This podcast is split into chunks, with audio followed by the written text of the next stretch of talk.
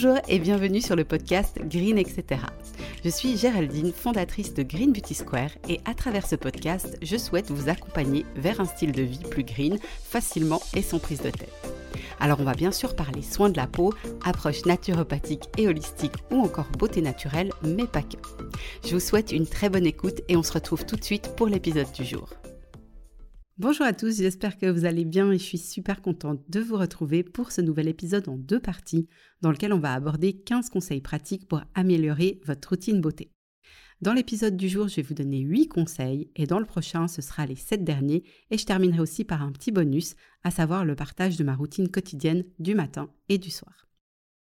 L'idée de cet épisode m'est venue parce que j'ai chaque semaine des appels avec des clientes et souvent je partage les mêmes conseils concernant l'optimisation de leur routine cosmétique.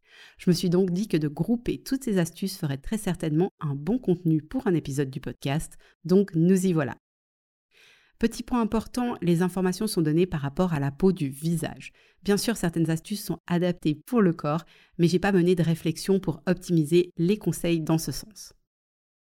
Je vais commencer par quelques astuces concernant le démaquillage et le nettoyage de la peau.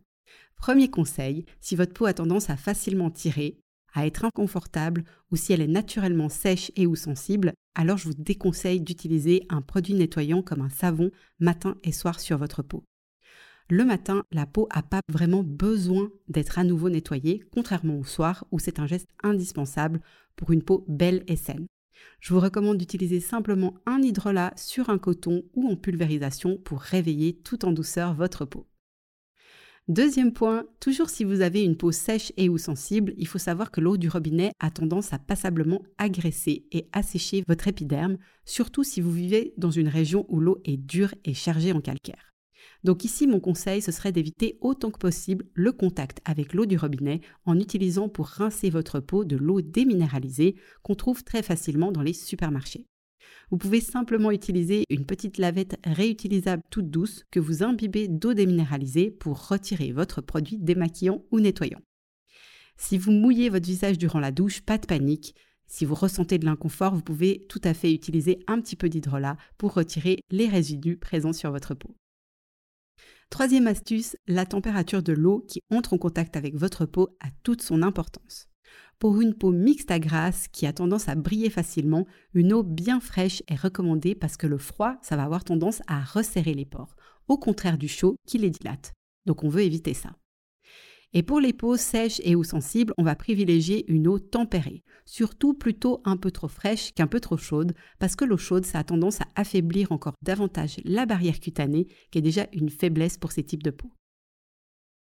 Conseil suivant, alors on arrive vers les beaux jours et qui dit saison chaude dit temps passé dehors et donc nécessité de protéger sa peau avec une protection solaire. Pour bien retirer ce type de produit qui est en quelque sorte comme une deuxième peau, c'est indispensable de procéder à un double nettoyage. Par exemple en utilisant de l'huile démaquillante ou du liniment, suivi par un savon saponifié à froid sur gras très doux. Il faut vraiment garder en tête que le geste beauté numéro 1 pour une belle peau, c'est qu'elle soit parfaitement propre au moment du coucher pour qu'elle puisse faire son travail à son plein potentiel et bien se régénérer pendant la nuit. Si ce n'est pas le cas de manière répétée, alors on s'expose à une foule de petits désagréments cutanés comme une recrudescence de boutons, de rougeurs, de sécheresse, un teint plus terme et même une accélération de l'apparition des signes de l'âge. On est déjà au cinquième conseil. Alors vous connaissez peut-être mon amour pour l'automassage du visage, technique qui booste vraiment la beauté de la peau, notamment en permettant de lisser les traits, de booster l'éclat du teint ou encore de favoriser la bonne hydratation de la peau via l'activation de la microcirculation sanguine. Alors pour faire un bon automassage, c'est indispensable d'utiliser un produit qui permette une bonne glisse sur la peau pour éviter d'engager trop fortement les tissus. On veut toujours rester extrêmement doux avec sa peau. Et du coup, ben, nos sérums, qui seraient d'apparence la meilleure option pour masser sa peau, ils sont pas idéaux pour cet usage parce qu'on les a formulés pour qu'ils pénètrent bien la peau sans laisser de film gras à la surface. Donc une astuce pour pouvoir effectuer un automassage en bonne et due forme et sans prise de tête, c'est d'utiliser un produit comme l'huile démaquillante qui va rester bien en surface et qui va permettre cette glisse qu'on recherche tant. On passe maintenant à quelques astuces pour les soins basiques entre guillemets du quotidien. Donc sixième astuce, l'hydrolat. On peut éventuellement se dire que ce n'est pas un produit très important. Et pourtant, On a déjà vu que c'est un allié de choix pour réveiller la peau tout en douceur le matin, mais aussi pour retirer le calcaire sur la peau et ainsi éviter les tiraillements et l'inconfort. Pour rappel, ce produit, c'est l'alternative naturelle au traditionnel tonique. C'est aussi un soin de choix à appliquer juste avant le sérum. Je m'explique. Je vous recommande de sprayer ou d'appliquer votre hydrolat et de masser quelques gouttes de votre sérum sur la peau encore légèrement humide de l'hydrolat. De cette façon, en fait, tous les actifs qui sont contenus dans le sérum, ils vont être mieux absorbés par la peau et les effets de votre produit de soin seront décuplés. Si votre peau elle souffre de déshydratation, c'est une astuce à mettre en place dès aujourd'hui. Je vais prendre encore une analogie super parlante pour illustrer ce concept. Si vous prenez une éponge qui est sèche et que vous mettez quelques gouttes d'eau dessus, l'eau, elle va pas pénétrer l'éponge, elle va plutôt glisser dessus. Alors que si votre éponge elle est déjà humide, l'eau que vous mettez dessus va être absorbée par celle-ci. Et bien ça fonctionne de la même manière avec la peau.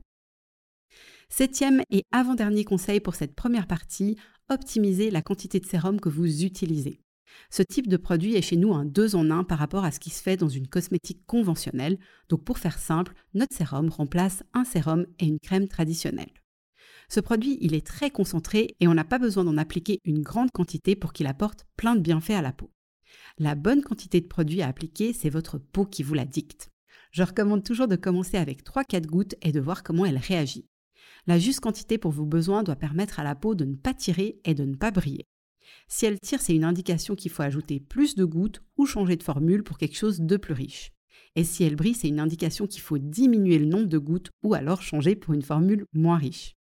Elle va briller tout simplement parce qu'elle va prendre ce dont elle a besoin et laisser le reste à la surface de la peau. Donc si vous vous retrouvez avec le visage brillant, surtout pas de panique, prenez simplement un papier mouchoir propre et pressez-le délicatement contre votre peau pour absorber l'excédent de produit. C'est aussi une astuce idéale à réitérer en journée si vous avez une peau qui a tendance à produire trop de sébum. Essayez-la et vous verrez, c'est le top. Parole d'une fille qui a la peau grasse. Gardez aussi en tête que les besoins de votre peau peuvent évoluer en fonction de plein de paramètres, notamment les saisons, donc n'hésitez pas à ajuster la quantité selon les besoins que votre peau exprime. C'est quelque chose de tout à fait normal. Huitième et dernière astuce pour aujourd'hui. Alors on remercie les réseaux sociaux, mais par pitié ne faites pas ça. Ne jamais toucher votre peau avec la pipette d'un produit. Les sérums huileux, ils ont l'immense avantage d'être un milieu qui ne permet pas le développement de bactéries, parce que sans eau, pas de bactéries. Par contre, il y a une exception. Si votre peau, qui elle est couverte de bactéries, rentre en contact avec la pipette qui va retourner dans le produit, alors il y a une possibilité que votre produit se contamine et développe des bactéries. Donc la règle, elle est super simple. Vous versez quelques gouttes du sérum au creux de votre main avec la pipette sans qu'elle rentre en contact avec quoi que ce soit. Et de cette manière, aucune bactérie ne viendra compromettre votre produit. Voilà, c'en est tout pour aujourd'hui. J'espère vraiment que cette première partie vous aura apporté un éclairage utile et je me réjouis de vous retrouver tout prochainement pour la suite et fin de cet épisode. Comme toujours, vous pouvez vous aussi contribuer à Spread the Green en partageant cet épisode autour de vous et je reste avec grand plaisir à votre disposition si vous avez des questions. Je vous dis à très bientôt et d'ici là, prenez soin de vous.